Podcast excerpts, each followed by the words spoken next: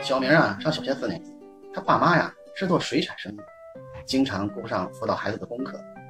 这小明呢，又是个淘气的孩子，一点都不安分，而且呢，还时不时啊捅出一些大大小小的篓子，因此啊，经常被班主任刘老师批评。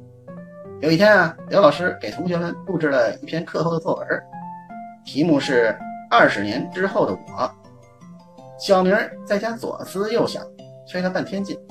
居然写出了这样一篇作文。今天是二零三七年六月的一天，天气晴朗，白云朵朵。我和老婆啊，带着我一对可爱的儿女，来到了法国巴黎，游览当地迷人的景色。正当我们一家四口在街边散步的时候，突然，一个蓬头垢面、破衣烂衫、散发着恶臭气味的乞丐老太太向我们走了过来，手里边还拿了一个破碗。有气无力地说着什么。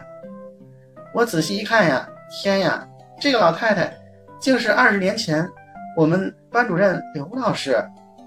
收到了小明的作文后，刘老师给他的评语是：这个星期你站着上课。